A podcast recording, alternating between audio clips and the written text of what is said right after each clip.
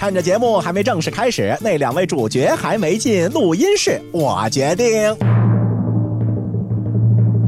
向大家预告今天节目的重要内容。切，别不耐烦啊！偷偷告诉你们，今天节目可厉害了。胖胖和托米将向大家介绍一个既熟悉又陌生的词组。来来来，说来让我听听看，居然还有这么神奇的词组啊！让我也来开开眼界。您老可听好了，说陌生呢，是因为这个词组连您在内的绝大多数人肯定从来没听过；说熟悉呢，是因为词组里的四个字每个字大家都认识。哎呦呦呦呦，弄吃饱了，说重点，不要浪费我那本就所剩无几的时间啊！好吧，那我就不卖关子了。完整森林，您听说过吗？呃，这个我明白什么是完整，也知道森林的意思。可是这个完整森林，星星，真的是第一次听说。那么，到底完整森林是什么意思呢？嘿，至于具体意思嘛，就得听他们的啦。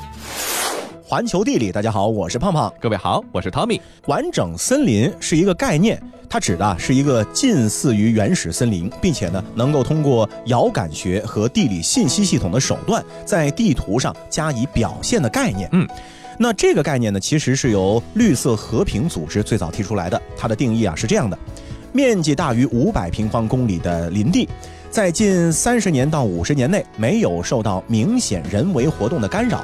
干扰就是包括砍伐、烧荒等等林业活动啊，也涵盖修建道路、居民点、水渠、管线等基础设施都不能有。嗯，森林的线性尺度不低于十公里，也就是说，在森林斑块当中啊。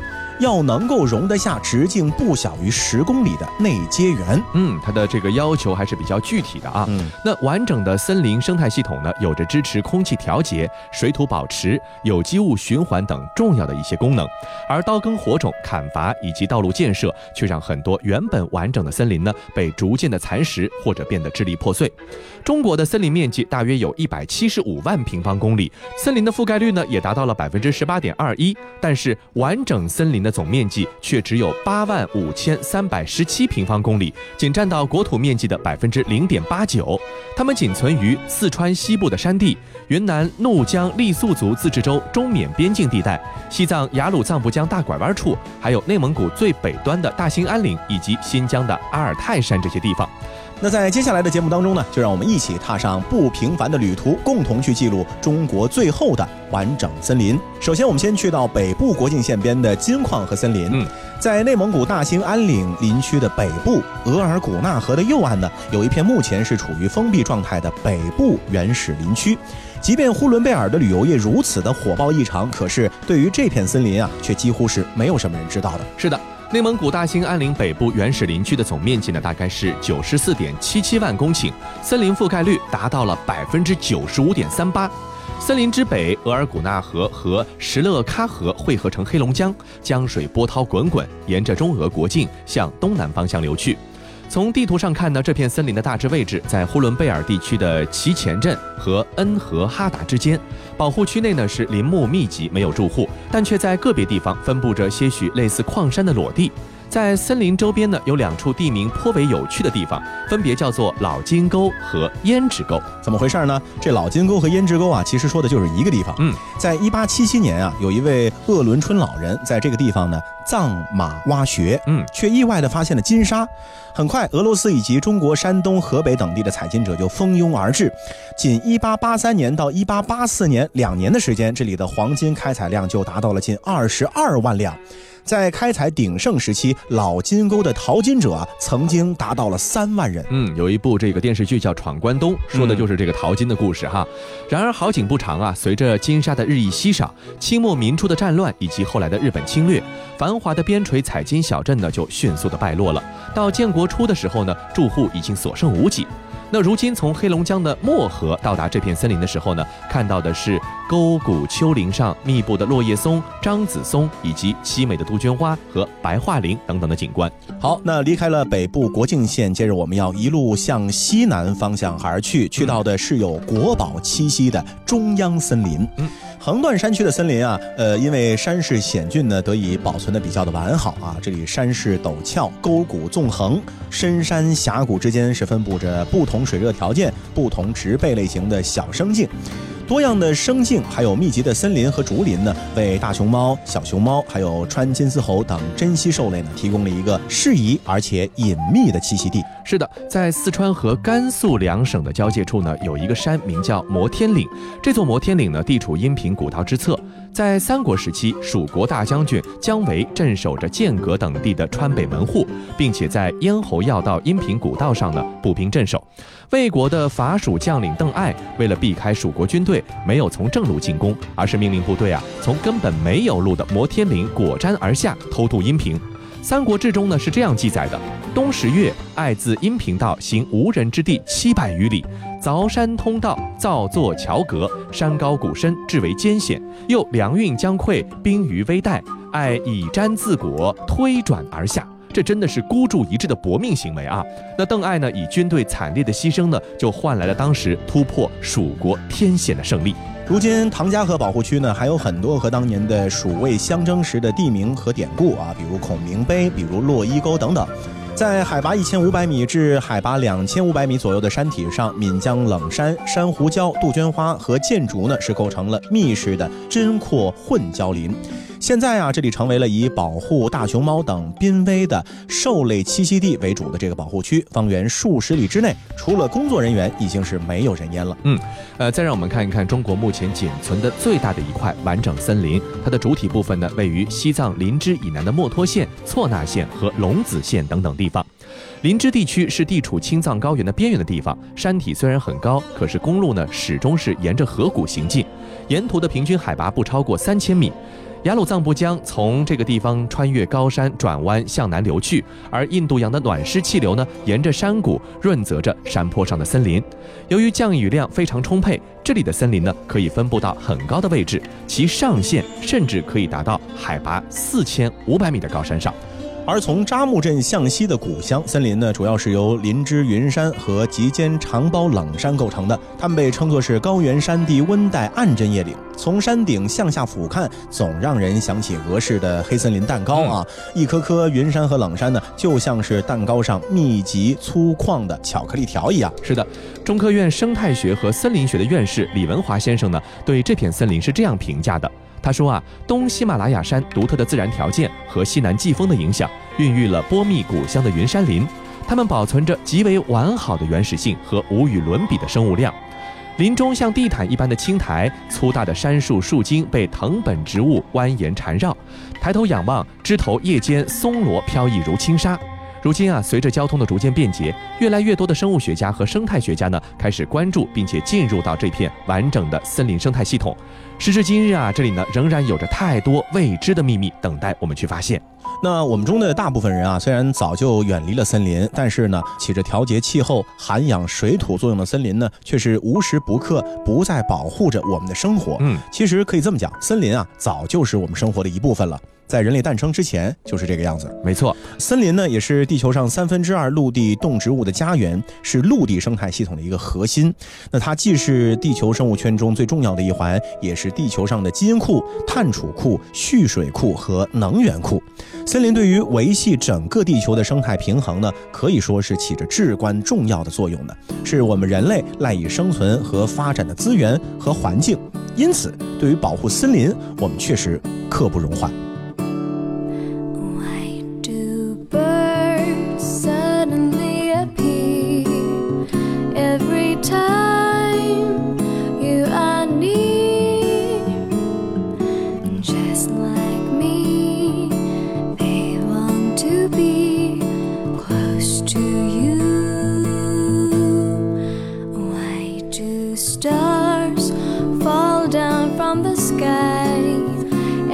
长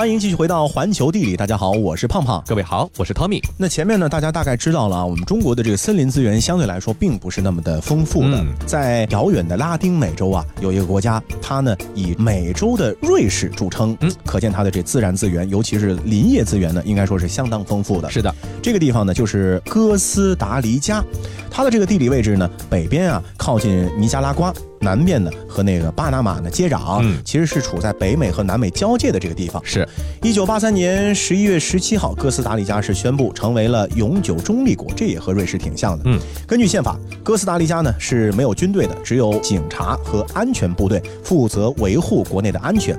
那么同时呢，哥斯达黎加也是世界上第一个不设置军队的国家。是的。那得益于西班牙文化的影响啊，哥斯达黎加在西班牙语中的意思呢，就是富庶的海洋。哥斯达黎加的国土面积仅占世界陆地总面积的百分之零点零三，几乎可以少到忽略不计了。但是却拥有全球近百分之四的物种，这个可以说是世界上生物物种最丰富的国家之一。嗯因此，你也可以在这个地方看到各种珍稀动物的模样，各种萌萌哒的感觉，各种你在动物园也看不见的动物。那哥斯达黎加呢，百分之五十二的领土，一半以上的领土是被森林所覆盖的。嗯，百分之二十六的国土面积呢是国家公园或者是自然保护区，包括了三十四个国家公园、十一块湿地、两个生物保护区和三处世界自然遗产。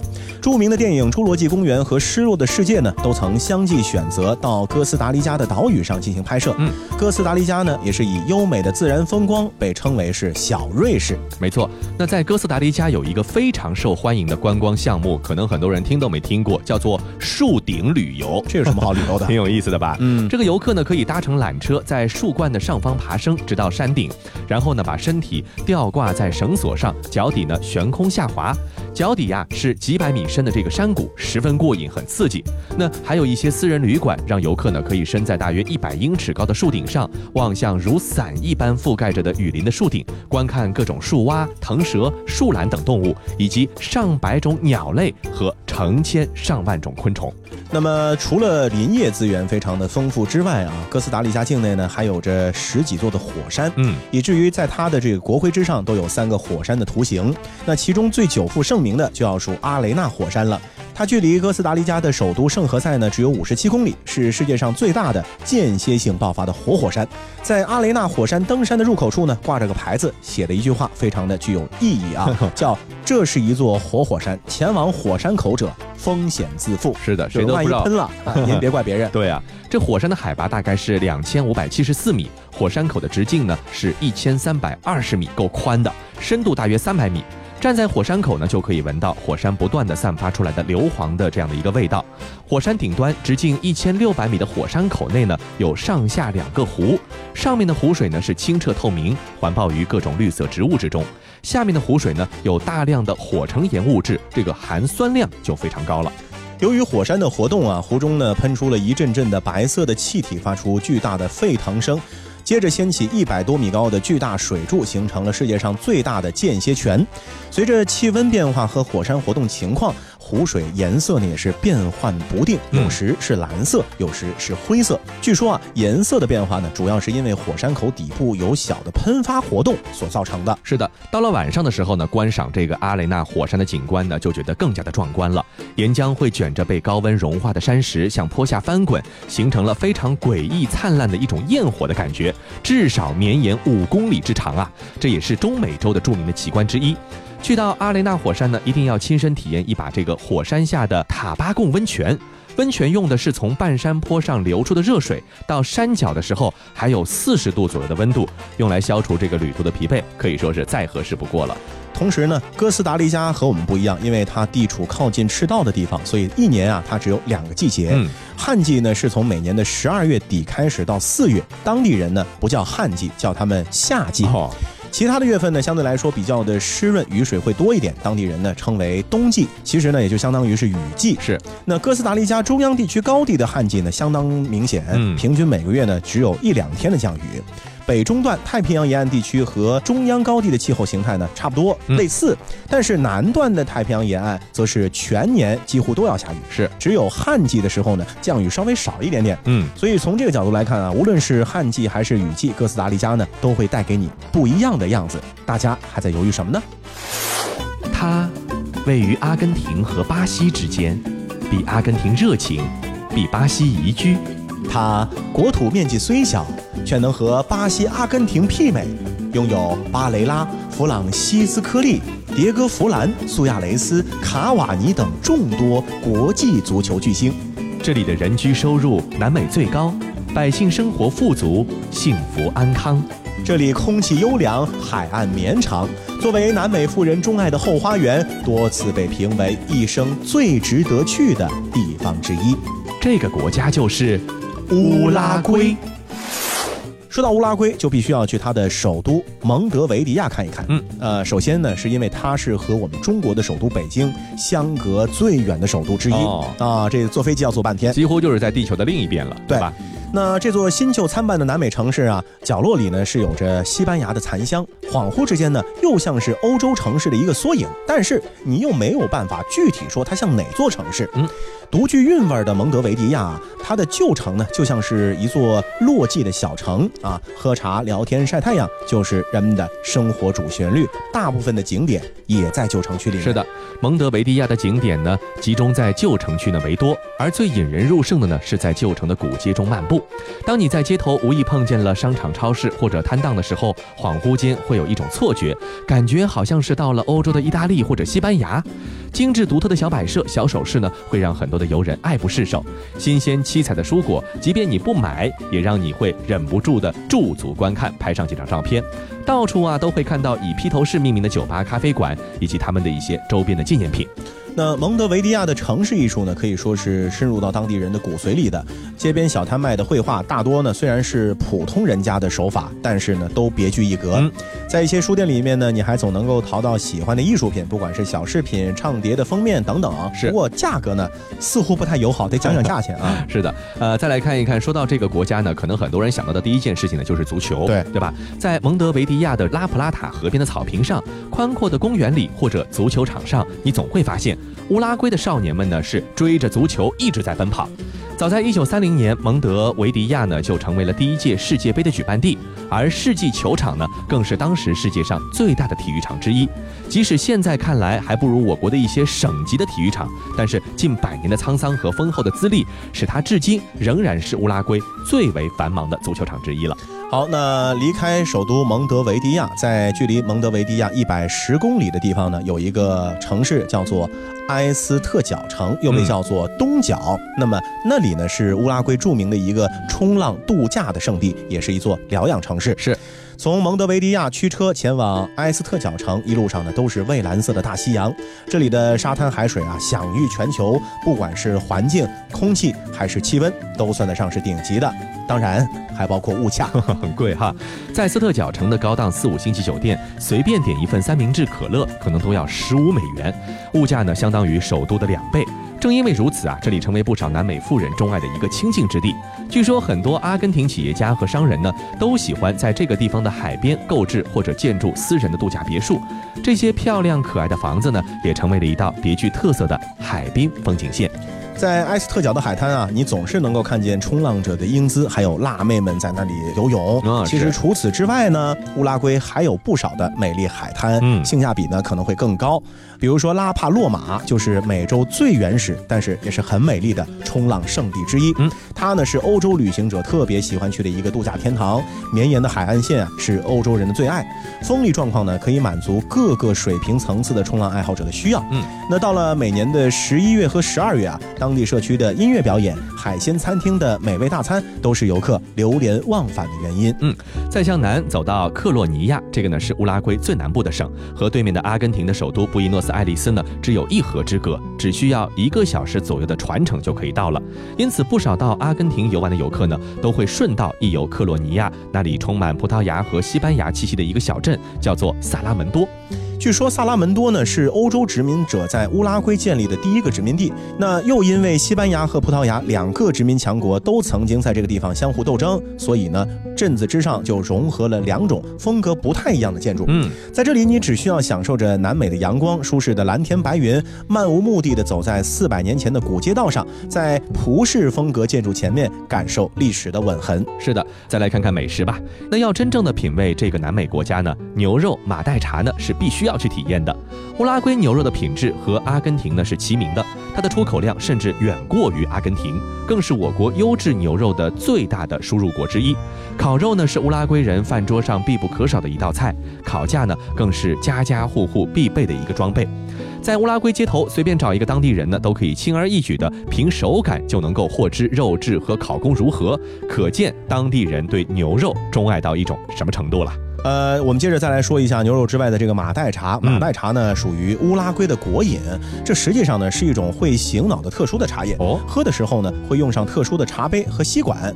那和爱喝茶的中国人一样，一款茶里所代表的呢，其实就是这个国家某些深入骨髓的文化啊。乌拉圭人的生活节奏啊，非常的慢，在路上散步的时候呢，几乎每个人左胳膊都会夹着一个开水瓶，右手呢就握着马黛茶的茶壶，悠闲的一边散步一边喝茶。品味人生，有点像咱们中国街头上那个老大爷拿着一个紫砂壶，啊，有这种感觉很像啊，只不过茶叶的原料和吃茶的用具不一样。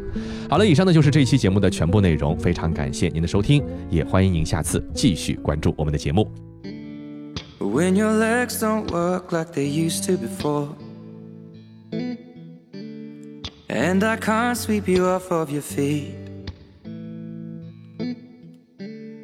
Will your mouth still remember the taste of my love? Will your eyes still smile from your cheeks? Darling, I will be loving you till we're 70. And baby, my heart could still fall